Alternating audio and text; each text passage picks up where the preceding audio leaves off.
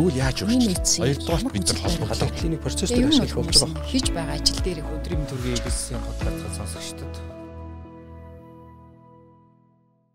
За өдрийн мэнд бизнесийн подкастын сонсогчдын өдрийн мэндийг хүргэе. За манай вебинарын 9 дугаар сарын вебинарын одоо 3 дахь подкаст маань эхэлж байна. За бизнесийн нэг цувар сургалт маань одоо энэ сард хүний нөөц сэдвээр явагдаж байгаа. За 3 дахь вебинарыг маань одоо хүний нөөцийн Үний нөөцийн мэрэгсэн менежерүүдийн холбооны тэргуун цэцэг маг багш маань одоо 9 сарын 20-нд хөтлж явуулна. За тэгээд энэ сэдв одоо өнөөдөр энэ зочинтойгоо би энэ сарын 3 дахь подкастаа хичээн. За сэдв нь бол стандарт суурилсан хүний нөөцийн менежментийн шин тогтолцоо гэж яг уу жаах ингээд албан сонсогдож магадгүй ч ер нь яг одоо энэ хүний нөөцийн салбартай энэ хөдөлмөрийн зах зээл юу болоод байгаа ямар чих хандлагууд байгаа юу нь болохгүй юу нь ер нь болж болохын гэдэг талаар ярилцсан.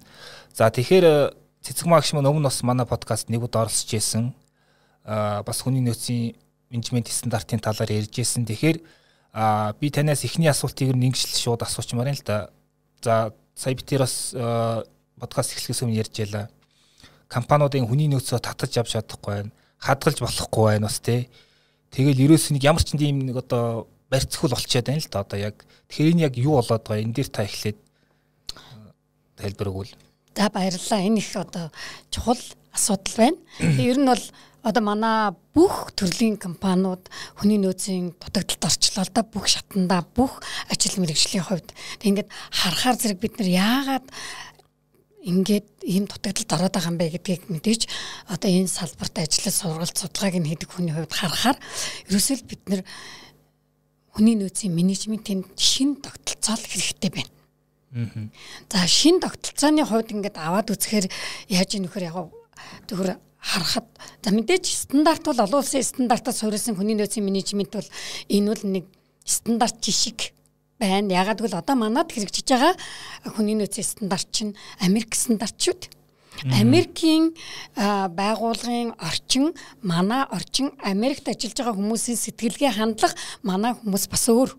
Тэр тусмаа Монгол хүмүүсийн сэтгэлгээ хандлага бол их өөр байдаг. Гэтэ мэдээж яг минимум ядаж энэ стандартад суурилсан хүний нөөцийн нэг шин тогтолцоо байх юм аа. Хоёрдугаархаар бол шин тогтолцоон дээр бол бид нэр ерөөсөө хүний нөөцийн засаглал. Өөрөө засаглалаа хүний нөөцийн засаглал дотор бол бид нөгөө удирдлагын арга барил мэдээж компани засаглал тэгээ хүний нөөцийн менежмент энэ тогтолцоо энэ гурвын нэгдлийг бид нар хүний нөөцийн засаглал гэдэг юм шүү дээ. Тэгэд бид хүний нөөцийн засаглалаа өөрчилж шин тогтолцоотой бий болгохын тулд бүх шатанда бүх шатны удирдлагуудын арга барил үзэл бодлын өөрчлөлт хиймээр байна. Арга барил үзэл бодлын өөрчлөлтийг бид амархан хийхгүй тийм ээ. За 3 дугаарх нь хүмүүстэй л бас байгаа л да. Хүмүүс өнөөдөр тэр тусмаа ковидын дараач гэдэг юм уу? Биднэрт эрүүл амар амгалан аюулгүй орчин чухал юм байна гэдгийг ойлгосон учраас яаж гинү илүү чөлөөтэй байх. Нөгөө фрилансууд оо цагаар чөлөөтэй цагтаа ажиллая тэрнээс ажлын байран дээр баригдаал нэг 8 цагт. Ийм их хүсгэ байж л дээ Одоо дэлхийн нийтийн хэмжээнд судалгаа байна. Ковидын дараагаар нэ фрилансууд буюу өөрийнхөө ажил амьдралыг зохицуулдаг ийм тэнд нөгөө авьяас ур чадвартай нөхдөөч байна. 20% нэмэгдчихлээ. Өшөө нэмэгдэх хандлага бий болчлоо. Тэр эднэрийг яаж бид нар татаж ажилуулах юм бэ гэд хэрэгтэй болоод өвчөж шít. Аа. Энэ утгаараа аваад үзэх юм бол яг миний хувьд бол юу хараад байгаа вэ гэхээр хүний нөөцийн менежментийн үйл ажиллагаа өөрөө шин арга барил, шин хандлага, а шин чигүүрэг, шин стратегиэр ажиллах зайлшгүй шаардлагатай боллоо л гэдгийг олон улсын судалгаанаас чарж ийн бодит амьдралч харуулж байна. Тэгэхээр зах зээл дээр бол авиаснууд авиасууд байна, ур чадварууд байна. Гэхдээ яг тэднийг одоо юу гэдгийг татаж үр шимийн хүртэх тэр арга нь одоо хуучирчаад байна гэдэг тийм дүгнэлт хийх үү? Тэглгүй яах вэ? Хүмүүс ажиллах хэрэгтэй байна уу хэрэгтэй байна. Авиас чадруудаа хөгжүүлсэн хүмүүс одоо зах зээл дээр бол байна шүү дээ. Гэхдээ илүү их нөгөө түрүү яриад байгаа фрилансууд болцсон. Би одоо хүний нөөцийн зах зээлийг л харахад бидний бэлтгээд овоо туршлагатай болцсон энэ хүмүүс маань өнөөдөр яаж гинөө зөвлөх зах зээл коуч болцсон, дижитал коуч болцсон. Багш ажиллахыг хүсэхгүй байна. Ийм л болчлоо шүү дээ. Аа. Одоо ингээд зарим нь л да ихэнх юм биш. Тоонууд байгаа шүү дээ. Одоо ажил хүч 1.2 сая ч гэдэг юм хөдөлмөрийн нөөс одоо 2 сая гарan ч гэдэг юм уу те нэг тоонууд байгаа. Тэгэд энэ тоонууд сүүл үед ингээд харахаар ажил хүчний оролцоо бол тийм бас сайнгүй байгаад байгаа. Тэгэхээр юу гэдэг яг тэдний хэдэн хувь нь яг одоо ийм шин хэв маягаар ажиллахыг хүсээд байна. Ер нь яг энэ Монголын хөдөлмөрийн зах зээл дээр гань ажил хүч нь энэ ур чадвар авиасууд чи яг юу хүсээд байгаа гэдэг тал дээр яг тодорхой юу гэдгийг дата ч юм уу эсвэл тань та нарын хийсэн ажил төр нь байна уу? Харамсалтай нь яг манад макр одоо хандлагыг харуулсан суурь судалгаа бол байдгүй. Тэр яг манай судлаачдын хийсэн тодорхой нэг байгууллагууд дээр одоо хичнээн хувь нь виртуал ажлын байр болж байна. Хичнээн хувь нь үндсэндээ нэг дижиталчлагдаж байна уу гэсэн ерөнхий тоонууд бол гарч ирдэг. Аа гэтээ яг ингээд нэг улсын хэмжээний нөгөө ажиллах хүчний ажиллах хэлбэрийг байдаг юм уу те ажлын байрны хэлбэрийг гаргаад ирэх судалгаа бол ховор шүү дээ. Яг хөө бид нар олон улсын судалгаануудыг чиг баримжаагаа болгоод аваад явж болж байгаа юм. Бид нар ям дурын байгууллагууд өнөөдөр хүнээ татхад маш их олон сайхан урд өмнө байгаагүй нөхцөл хөдөлмөрийн цалин хөлс орчин шаадаад хад хүмүүс очихгүй байгаа дээ. Ихэнх нь гадагшаа чиглэлсэн байна. Аа. Асуудлын мөн чанар нь юундэ байна гэвэл хамгийн нэгдүгээрт мэдээж бид нар хангалттай хэмжээний нөгөө хөдөлмөрийн хөлс цалин хөлсийг тэдний хэрэгцээг хангах өгч чадахгүй байгаад байгаа юм. Яг л эдийн засаг өөрөө сул байна шүү дээ. Тий. Тий. Хоёрдугаарт ерөөсөө л соёл байгуулгын орчин байгуулгын орчин уур амьсгал нь өөрөө нээлттэй биш, орчин үеийн биш. Аа тэгээд юу тийм эерэг биш. Тэгэхээр хүмүүс эдийгээр хүч чадлаа өгөөд хамаг цагаан зарцууллаа гэхэд нөгөө одоо нэг бид нар employee experience гэж яриад байгаа байхгүй юу? Тэр сэтгэл ханамж тэр юу мэдрэмжийг авч чадахгүй байгаа. Нэг л дарамттай нэг л тийм юу гэдэг юм те ачаалалтай тэгэд нэг одоо юу гэдэг юм те стресстэй. А мэдээж бид нэр гадаад зах зээл дээр хөдөлмөрийн зах зээл дээр хаана нэгэнд очиод ажиллахаар стресстэй байдгүй байдаг. Дарамт шахалтай байдгүй байдаг. А гэтэл сэтгэл ханамжтай байдаг яагаад? Тэгэхээр та түрүүнгийн хүний нөөцийн засаглал гэж ярьсан. За одоо байгууллагын төвшөнд, компани төвшөнд авч үзвэл За хүний нөөцийн одоо албаны дарга юм эсвэл менежерүүд тэгээд топ менежерүүд гүйцэтгэх захирал одоо туцч гэдэг юм нэг одоо хүний нөөцийн стратегт оролцдог хэдэн одоо оролцогч байна те. Тэгэхээр одоо таны дүгнжгаар энэ одоо субъектүүд маань яг энэ шин одоо тийм хим химжээ шин тогтолцоо гэдэг дээр юу ойлгох хэрэгтэй бай тэгээд та түрүүн бас ярьсан уламжилт хандлагатайгаа бид нар хийхийг зурлаад нэгэд тэр тэр хүмүүс маань юу ойлгох хэрэгтэй за 1 2 3 гэд хэлвэл одоо. Яг нэгдүгээр ерөөсөө бид нар удирдлагын арга барил үзэл бодлоо хөөчлөмөр байна. Одоо бид нар нөгөө нэг харилцагчийн нөгөө customer relationship гэж ирээд идэг штэ. Нэгдүгээр тэгвэл human relationship гэж ирээд байгаа байхгүй юу? Өөрөөр хэлбэл хүнтэй харилцаа холбоогоо бүх талаараа одоо уйж тэднэрт анхаарал халамж асарч тойглох дээр л илүү анхаараач. Тэр стратеги илүү байлгаач. Одоо бид нар чи нөгөө сайн сайхан аж жаргалтай байлгах, ажиллангаа аж жаргалтай байх, эрүүл байх. Мэдээж яг том компаниудын хувьд нэг чадаж байна л да. А тэр чиглэл рүү хөрөнгө оруулалт хийж байна. А манайх чинь манай зах зээл чи ихэнх нь жижиг дунд шүү дээ. Тийм боломж, бололцоо, орчин. Кэр хийх нөөцүүд нь байхгүй байгаа байхгүй юу? Байхгүй байгаа. Хязгаарлагдмал байгаа. Яг го топ одоо нэг 50 30 компанийгаа хүрээнд бол чадаж байна. Гэтэл тэнд чинь ажлын бүр өөрөө хязгаарлагдсан шүү дээ. Тэгэхээр одоо тийм нөөц байхгүй, кэр хийх одоо халамжлах нөөц байхгүй жижиг компани хувьд одоо юу гэдгийг ямар стратеги сонгох зөв бэ? Эсвэл одоо юу гэдгийг аутсорсинг гэдэг юм уу? Одоо нөгөө нэг хагас цагийн уугаар ажилтдаг хүмүүсийг яах юм юу? Энэ дээр та юу зөвлөх вэ? Тэгэхээр бид нар чинь нөгөө одоо хүн гэдэг чинь өөрөө бит бус нөөц. Тэгэхээр бас хүнийг татхад заавал бит нөөцөөр татахгүй байхгүй юу? Аа. Одоо хүмүүс тэр нь бас их чухал биш болцсон. Хүмүүсийг яг сэтгэл зүгээр татаж болж байна. За тэр хүний төлөө гэсэн сэтгэлийг гаргадаг эсвэл үнэн шудраг байдлаар татаж болж байна. Хийсэн хөдөлмөрийн ядаж шударгаар үнэлждэг байл л да. Тийм ээ. А энэ их миний төлөө байгаад байгаа шүү. Миний гэр бүлийн төлөө байгаад байгаа шүү. Миний эрүүл мэндийн төлөө байгаад байгаа шүү. Миний үр хүүхдийн төлөө байгаад байгаа шүү гэдэг мэдрэмжийг бий болгох тийм сэтгэлгээ хэрэгтэй байдаг. Одоо тийм ч гарт баригдаж нүдэнд харагдахгүй юмар хүмүүсийг их татдаг болцсон биш. Аа. Цалин хүнлүү гэхээсээ илүү мэдээж цалин хүнлүү хэрэгтэй хэрэгтэй. А гэхдээ цаана нэг бид нар нэг яриад идэг та одоо employee engagement гэж яриад байгаа.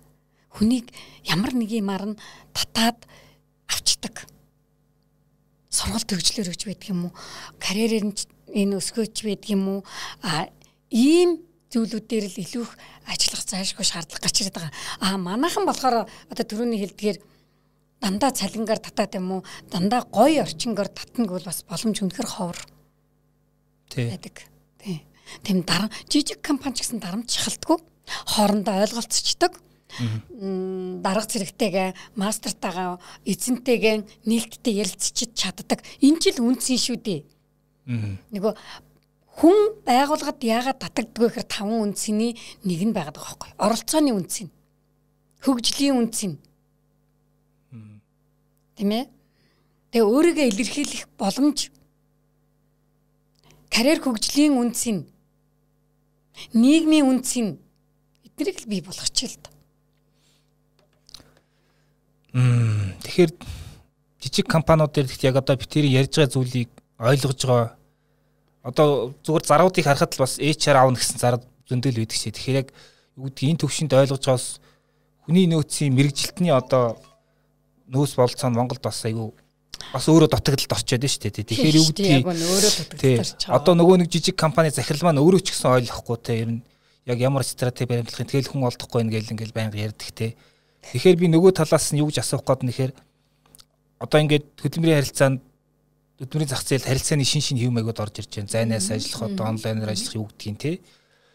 Тэгээд энэ нөгөө хөдөлмөрийн ч гэсэн тусглаа болоод ингээд гэрийн хэлбэрүүд нь бүр ингээд бараг 2 байснаа 10-аад юм болцсон лээ те. Тэгсэн. Тэгэхээр энэ боломжийг юу гэдгийг одоо нэгэн хүний нөөцийн хомсдолд орцсон энэ үед тэр одоо ингээд чөлөөтэй ажиллах гэдэг тэр нэг хэсэг одоо бүлэг ба штэ тий би болцсон. Тэднийг яаж ашиглах боломжтой вэ? Энэ дээр та юу гэдгийг Тэгэхээр хүн болгонд өөр өөрийн төлхөр биш тэ удирдах хэрэгцээ ч өөр өөр байгаа. Тэгэхээр ерөөсөө одоо бид нэр хүмүүсийг татахтаа энэ хүний ард тал, сонирхол, хэрэгцээ юу байна вэ гэдгийг их сайн судлах хэрэгтэй болоо явчихж байгаа. Мэдээж хүний нөөцийнхэн бол нөгөө сэтгэл зүй цөөрсөн хүний нөөц ч гэдэг юм уу зөндөл юм ярьлаа шүү дээ одоо.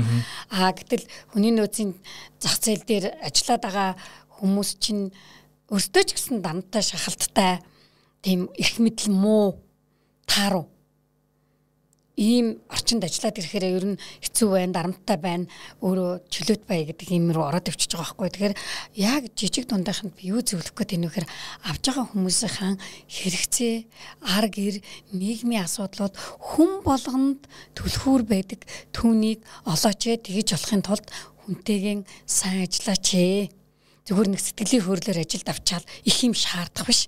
Баг багаар нь үрэг даалгавар өгөөд гүйцэтгэдэг болгоод А тэгэхээр тэр хүн чинь уран зориг ороод ирнэ дээ. Тэгэхээр тэр хэмжээгээр нөгөө чологийн баг багаар тавиад ингэх л арга барил хэрэгтэй байгаа. Бид ч үр хөвгтэйг тэгж л ажилтдаг үсттэй. Аа.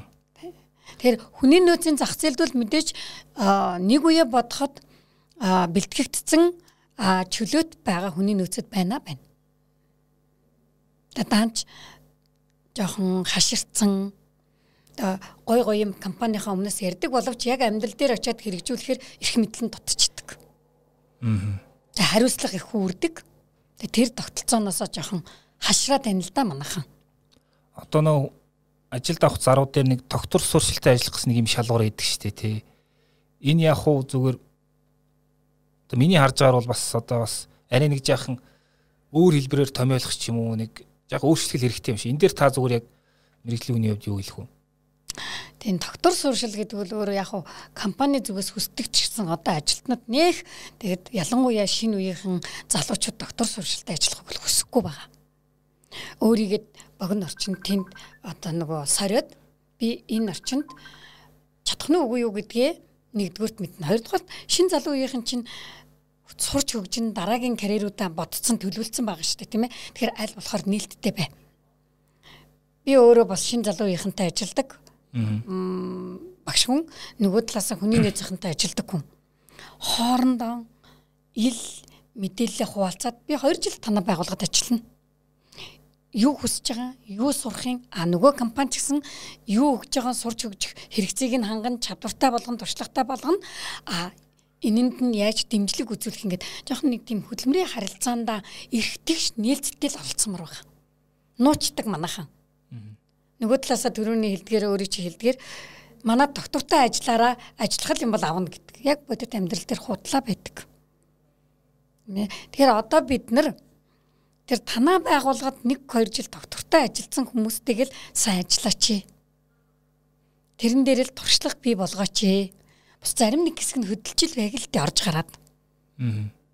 Одоо тэгэхээр юу ярьж ийнө вөхөр зэрэг хідэн хувийг хөдлөх вэ? Нөө 20 80 штэ. Аа.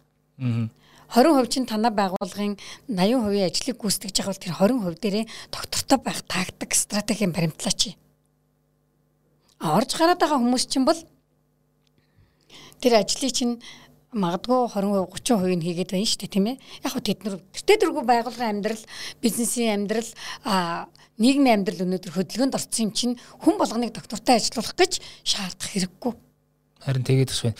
Энд дээр би бас нэг одоо яг хуу хүмүүсийн хүмүүс бас ярьж байна. Би ч бас ажиллаж байна. Юу гэхээр компаниуд яг юу гэдгийг тодорхой нэгж үр дүн эсвэл нэгж ажлыг гүйцэтгэхэд яг ямар хэмжээний зардал өртөг одоо гарахын те нөөц шаардлагын гэдэг яг сайн хэмжиж чадаагүй Тийм болохоор ямар ажил дээр одоо юу гэдгийг тэр зүгээр орж гардаг хүмүүсийг ажилуулж болох юм.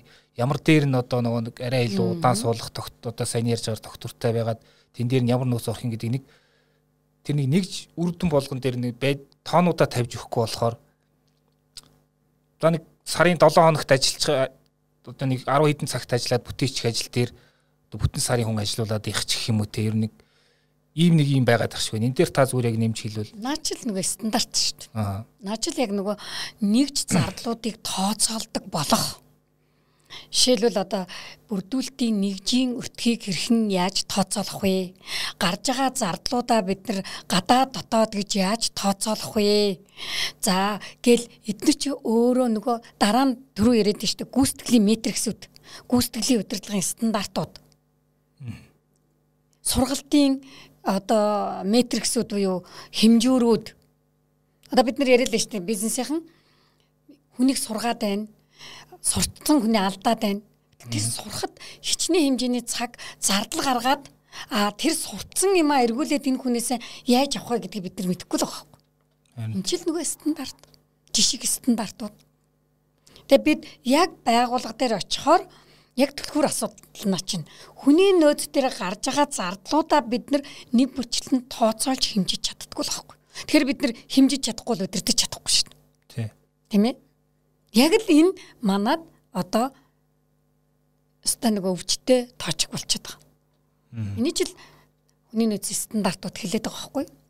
Тэгэхээр яг юу гэдэг ийм хэмжих үзүүлэлтүүдэд тодорхой хэдэнд байнга тоотой байж яхин тулд энийг тэр стандарт гэж таарад байна тийм аль хэсгийн та илүү яриад байна? Энэ ямар нэг нэртэй байна уу одоо? Аль аль юм Одоо өөрөөр хэлбэл хүнд гарч байгаа зардал хүнд оруулж байгаа хөрөнгө оруулалтаа эргээд бид нэр тооцдог байх, өр өгөөжийн эргүүлж авдаг байх тийм ээ а дээр нь болохоор зэрэг хүн ч гэсэн тэрийгэ мэддэг байх. Одоо хамгийн наад зах юм бид нар хүнд гаргадаг зардлаа хүмүүстээ ойлгуулж чаддаггүй шүү.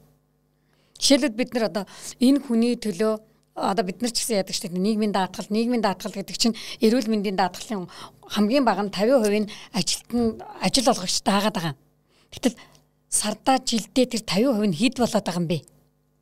Ажилгүйдлийн даатгал эднэрээ тооцоолоод хүмүүстэй ойлгуулах тал дээр ч дутагдaltaй байдаг. Тэгэхээр бид одоо ер нь энэ чиглэлээр нэлээд ховсгал хийх хэрэгтэй л дээ хүнд гарч байгаа зардал тэр хүмүн капитал а кост гэдэг юм аа ерөөсө тооцоолж чадахгүй байна. Чи ямар үн цэнтэй хүнээ алдчихад байгаа юм бэ гэдгийг мэдэхгүй байхгүй. Харин гэтэл танад үн цэнийг бий болгож чадах хүнийг чи эндээ тогтоон барьж чадчих нү? Энд жил яг ста нэг өвчтэй асуудал болж гарч ирээд байгаа. Аа. Юу гэдгийг одоо жижиг компаниудын HR-ууд энэ хамгийн түрүүнд бариад авахар тийм одоо юу гэдгийг ном ч юм уу эсвэл ямар нэгэн аргачлал байна яг үзүүд яг энэ тал дээр ингээд ихний нэг баримжаа аваад та ядаж бүр нэг холт хорчихгүй шиг явчихаар. За одоо төрөл өрөөл ном сурахчгод байдаг да. Тэр хүн аль өнцгөр яаж хүлээж авахаас л хамаарна. Мэдээж яг нэг үе бодоход бол одоо энэ хүний нөөцийн зах зээл дээр арга аргачлалууд тийм ээ сургалт хөгжлийн хөтөлбөрүүд гарын авалгууд хангалттай болчихлоо шүү дээ. А тэр хүн чухам алийг хэрхэн яаж хараад хэрэгжүүлж байгаагаас л хамаарна. Би үл тэгж л хэлнэ. Төрөл бүрийн болчлоо. Төрөл бүрийн сургалтуудад зөндөө сургалтуудад манайхан суудсан байдаг. Өөртөө хэрэгтэй юм а байгууллагатаа хэрэгтэй юм а татаж аваад хэрэгжүүлж амьдралд суулгаж чадж гинэ л гэдэг асуудал өнөөдөр яригдана. Тэрнээс хомсдол байна гэж хэлэхгүй. Аа одоо түрүүн та хоёул ярьсан нөгөө хагас цаг бүтэн цаг гэдэг одоо full time мар биш ажилдаг тийм ажлууд бол маш их болчлоо шүү дээ. Тэгэхээр ер нь янз янзэл ярьж байна. Ер нь full time ажиллах тийм шаардлага нь байгаа мó үгүй гэж зарим гоц ярьж байна. Яг энэ дээр та ямар ажиглалт хийсэн бэ? Тэгэхээр компаниуд байгууллагууд аль ч жижиг дунд томууд нэгдүгээр ямар яг ажлууд нөгөө бүтэн цагаар шаардлагатай юм бэ? Нөө технологийн онцлогоос хамаарат ажлын агуулга онцлогоос хамаарат нэгдүгээр тэрийг гаргаж авах хэрэгтэй Тийм ээ тэр чил нөгөө танаа төлхөр ажлын бариуд штэ. А бусд нь одоо бид нөгөө ингээд ээлжлээд цагаар ажилуулад, гэрээр ажилуулад, зайнаас ажилуулад байх боломжтой юм бэ гэдгүүдэл хамгийн нэгдүгээрт гаргаж харах хэрэгтэй. Технологийн нууц, технологийн онцлог а нөгөө суйрлуулсан технологиудаас болоод заавал тэн дээр очиж ажиллахгүй л болохгүй ажлын бариуд зөндөө байдаг. Хэдэн хувийн? Тэр тоонуудаа гаргаж ирэх. Тэр ажлын байрууд ажлын ажлын жагсаалтуудаа л гаргах байхгүй. А тэр нь чинь дэмжиж туслаад ажилдаг тийм чиг үүргүүд байж болно доо. А тэд нар чинь бол бидний яриад байгаа цагийн ажлууд хийж болж байгаа. Жишээлбэл оюуны хөдөлмөрүүд, офисын ажлууд. А яг бүтээгдэхүүн үйлчилгээг хүний оролцоотойгоор бий болгож байгаа ажлын байрууд бол заашгүй байгаа. Тэгэхээр бид нар одоо юу хүн машины оролцоог хэдэн хувь байх юм бэ гэдгийг стратегийн хувьд гаргаад авчих хэрэгтэй байхгүй юу? Би бас одоо яг тийм ажлын байруудыг тэг гэж би хэлж чадахгүй шүү дээ. Байгууллага болго үйлчлэгээ үзүүлдэг бүтээгдэхүүнийхээ онцлогоос хамаарат ялангуяа технологийн дамжлагууд дээр бол заашгүй тодорхой цагуудад харин тэрийг шеэр хийж болно. Нэг ээлжээр 6 6 цаг гарч байдаг юм уу тийм ээ? Ажиллах боломжтой а тэдний зохицуулт хийж болж байгаа байхгүй юу? Аа. Одоо яг нь улс орны төвшөнд бас нэг э, нэг юм санаа яваад байдаг. Тэр талаар би таны бодлыг сонсомоор юу гэхээр одоо ингээд төдөө орон нутагт ур чадвар. Угаасаа боловсон хүчин бүр ингээд амар хомсдож байгаа те. Ихэнх одоо арай гайгүй гэсэн одоо энэ Улаанбаатартай байна шүү дээ те. А бас нэг хэсэг ингээд гадаадад ингээд амьдарч байгаа монголчууд байна. Тэгээд тэр нүүбийн тэр нөө шилж өдгөний байгууллагын одоо явцсан л дарга нь юу гэж хэлсэн гэхээр монголчууд гэдэг нь зөвхөн Монголд амьдарч байгаа хүмүүс биш ээ. Гадаад одоо Монголоо төлөөлөд амьдарч байгаа ч хүмүүс зэрэг одоо Монгол гэж болно тий. Тэгэхээр бол Монголын төлөө ажиллахын тулд заавал Монголд бас байх шаардлагагүй. Эсвэл орон нутгийн төлөө ажиллахын тулд заавал орон нутгад байх шаардлагагүй. Яагаад тэгэхээр зайнаас тэр хүний ур чадвар мэдлийг ашиглаж болно. Тэр технологи нь бол хэдийн ингээд одоо дэд бүтцийн төвшөнд баг бий болцсон тий. Гэтэл яг бодлогын төвшөнд ингээд ерөөсөө тэрийг олж харахгүй.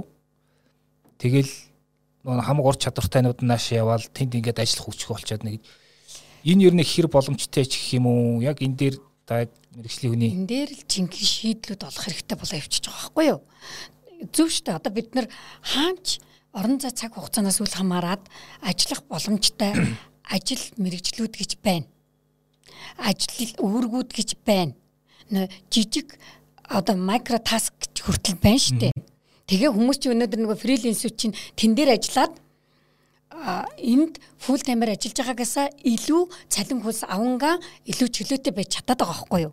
Тэгээ бид нар тэрийг л орон нутгийнхан ч гэсэн гаргаач. Яг ямар ажил үүргүүд чинь тэр чадварлаг хүмүүс тэр чадвартай мэдлэгтэй хүмүүс шаардлагатай байгаа тэн дээр татаад авахд бэлэн шүү Одоо эн чинь л нөгөө нэг бид нар яриад байгаа шүү дээ. Тийм төрөө ярьлаа дид үтц бий болчлаа тийм ээ. Боломжтой болчлоо. А энийг л бид нар нөгөө миний хүний нөөцийн менежментийн шин тогтолцоогоор бий болгож авах явдал болоод явчихж байгаа байхгүй юу? Ямар ажлын байр нь? Ямар ажиллана? Нэг ажлыг хичнээн ч хүн ингээд хамтарч ажиллаад коллаборашн хийгээд гүйцэтгэдэг байж болно шүү дээ. Тийм биз дээ макро таскуудын нийлбэр нөгөө виртуал багууд аа зарим технологиг үлдэж чадахгүй яг тэндээ байгаад гүйцэтгэдэг. Тэднэрээ л гаргачихаач. Одоо жишээ нь бол та аль нэг сумын засаг дарга зөвлөхийг явуулж болно шүү дээ. Хийж жижиг компани юм уу тий. Алсаас тэгтээ заавал хийж л байгаа шүү дээ бид нар. Хийж. Виртуалаар одоо ингээл захимаар тэтэд тэтэд ингэн зөвлөгөөгөө өгнө ингэн. Би заавал тэр байгууллага дээр очих халуугүй харин дараа нь яг тэд нар хэрхэн хэрэгжиж байна вэ гэдгийг бодит зүйлүүдээр үе үе очиж хардаг, ажигладаг, алдаа оноог нь хэлж өгдөг. Хийж л байна бид нар бол.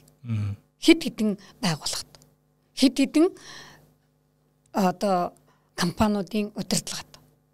Тэгэхээр танай холбоо чинь бас хүний нөөцийн удирдлагын ийм сэтгүүл гаргадаг те эрдэм шинжилгээний сэтгүүл 56 дахь дугаар гаргацсан байна бас олон байна.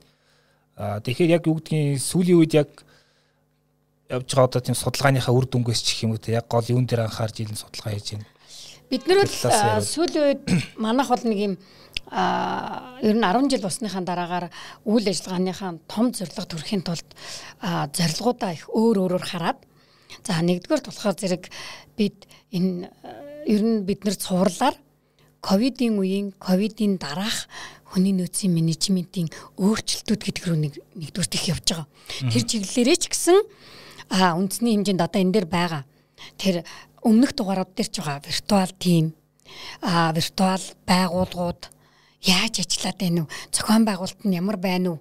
Одоо нэтворкинг яаж хийх үү? гэх тийм ээ.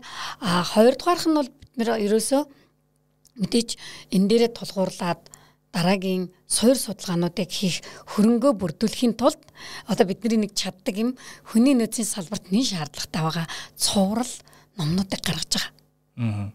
Тий. А тэр цуврал номнууд маань одоо 3 бэлэн болж юм л да. Тэр дижитал хүний нөөц яг сая яриад байгаа. Тийм ээ. А дараа нь авиач чадварын менежмент. За тэгээд нийтлэг хэрэгцээтэй байгаа хүний нөөцийн одоо үг хэллэгийг нэгдмэл болгох тэр эхний 3 бол гарлаа. Одоо бид нэр 10 сард зах зээлд гарах чинь.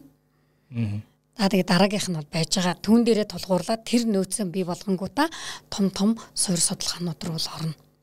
За нөгөө нэг суур судалгааны хувьд яриад өгөх юм бол бид нар одоо ярьж ин тийм ээ шилжих хөдөлгөөний асуудлууд байна. Би ч өөрөө энэ дотоод шилжих хөдөлгөөн дээр их ажиллаж исэн хүн яагаад гадагшаа урсгал чиглээд байна вэ? гэдэг юм дээр бид нэр зүгээр ярих биш судалгаанууд хийгээд нөгөө татах түлхэх хүчүүд гэдэг шүү дээ. Яг бид нар зүгээр хараад бол мэдээд байна. А яг судалгаагаар баталгаажуулах хэрэгтэй. Яагаад манай ялангуяа байгууллагууд дээр юун татаад байгаа, юуг нь түлхээд байгаа. Тэн дээр бид нэр одоо үндэслэлтэй суур судалгаа гаргаж ирэх заашгүй шаардлага байгаа. Юуг нь татаад байгаа бид нар хэлээд шүү дээ. Юу нь түлхээд байгаа. Угаасаа энэ дэр чинь нөгөө татах түлхэх хүч гэж байдаг байхгүй макро төвшин ч гэсэн бид гаргаж болно. Угаасаа өнөөдөр макро бүх улс орнуудын хөдөлмөрийн зах зээл эмзэг болчлоо шүү дээ. Хөдөлгөөнтэй болчлоо. Хүлэн зөвшөөрчлөө. Одоо татахын тулд макро ямар бодлого явуулахын, микро ямар бодлого явуулахын, дээр нь ажлын байран дээр ямар бодлого явуулах. Ийм зүйлүүдээр л одоо суур судалгаанууд хийх чиглэлүүдийг л гаргаад ирсэн байна. Дижитал хүний нөөц гэдэг нь яг одоо ер нь хэвшиж байгаа томьёо юу? Нэр томьёо уу? Хэвшсэн. Аа. Тэгэхээр бид нар энэ дээр яг дижитал хүний нөөц гэдгийг би харин энэ асуулттай холбоотойгоор бидний ярьдаг нөгөө learning management гэж ярьдаг шүү дээ. Суралцах уу буюу сургалтын менежмент. За а бид нар авиач чадрын менежмент гэж ярьдаг. А дээр нь болохоор мэдлэгийн менежмент гурвын огтлолцол дээр дижитал хүний нөөц бий болж байгаа. Энэ гурвын огтлолцол дээр. Тэр бас нэг нарийн болж ирж байгаа юм. За тэгэхээр одоо 9 сарын 20-нд вебинар маань болно те 19 цагаас яг тэр вебинар дээр та зүгээр хоёр чухал зүйлийг би ингээд хэлж өгнө гэвэл ямар хоёр чухал зүйл ярих вэ?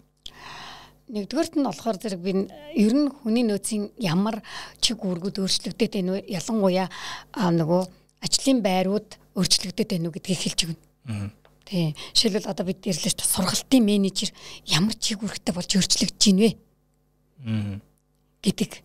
А хоёрдугаарт нь бол бид нар ер нь хүмүүсийг одоо тэр нөгөө гиг гэж яриад байгаа чөлөөтэй байгаа хүмүүсийг хэрхэн яаж татаж ажилуулах бэ гэдэг дээр одоо төвлөрч хэлье гэж бодож байгаа. Аа. Одоо ингээд зах зээл дээр чөлөөтэй одоо нөгөө нэг чөлөө чөлөөт чөлөөт эсгэдэг шиг те яаж тэр наашин татах уу гэдэг. Тэр чил нөгөө авиас чадварын менежментийн асуудал болж ирж байгаа байхгүй. Зарим нь авиастай ч нэг байна, чадвартай ч нэг юм байна. А гэтэл өнөөдөр бидний сургууль төгсчээд байгаа хүүхдүүд хүртэл фрилансд болчих хандлагууд гарч ирээд шүү дээ. Тэднийг яаж татах вэ? Харин одоо нэг аж чадхаар ингээд за ихч бай багч ингээд тодорхой ур чадвар мэдлийг ингээд өөртөө хөрөмтлүүлсэн бол заавал нэг газар суугаадах нэг сонирхолгүй ерөөсөө байхгүй болчлаа тий. Одоо чөлөөтэй явж байгаа л ингээл жаахан гайгүй санал ирсэнд нь одоо тэр одоо юу гэдгийг өөрийгөө нэг одоо кавичкын зарах те борлуулах тиймэрхүү л ютаа шүү. А гэхдээ л одоо яг битэр яренс юан зар гэж нэхэр тэр нэг чөлөөтэй эргэлж байгаа тэр одоо авиас чадрууд одоо хүмүүс нэгжүүдих те татах ямар хүч хүчтэй соронзон яаж бий болох вэ гэдэг л тэр л одоо бидний толгойн өвчин биш те. Тэгээ тэр л одоо ёстой удирдлагууд бүх шатандаа энийгийн одоо ярилцаад шийдээд толгойн өвчин гэларшуулахад бас их удаан өвдлөө шүү дээ тий а бас хугацаа хэрэгтэй. Гэтэ зөв стратеги а зөв тогтолцоотой байх юм бол энийгээ бид нар яг бас баг багаарч гисэн сайжруулад а тийм эрүүл тогтолцоотой, зөв тогтолцоотой үед бол бас хүмүүс ажиллана ажиллана. За баярлалаа. За тэгэхээр өнөөдрийн дугаар маань энд хүрээд өндөрлж байна. За 9 сарын 20-нд цэцэг маа зөвлөх маань яг одоо сайн яригдсан сэдвэр вебинар сургалтаар нь илүү аргачлал одоо техник талаас нь бас юмнууд ярих бах тийм ээ. Тэгээ тэр үед та хүн асуултаа асуулж болно. Баярлалаа танд. За баярлалаа. За. Түр яаж үргэлжлүүлсэн? Баярлалаа процесс дээр шалгуулсан. Хийж байгаа ажил дээр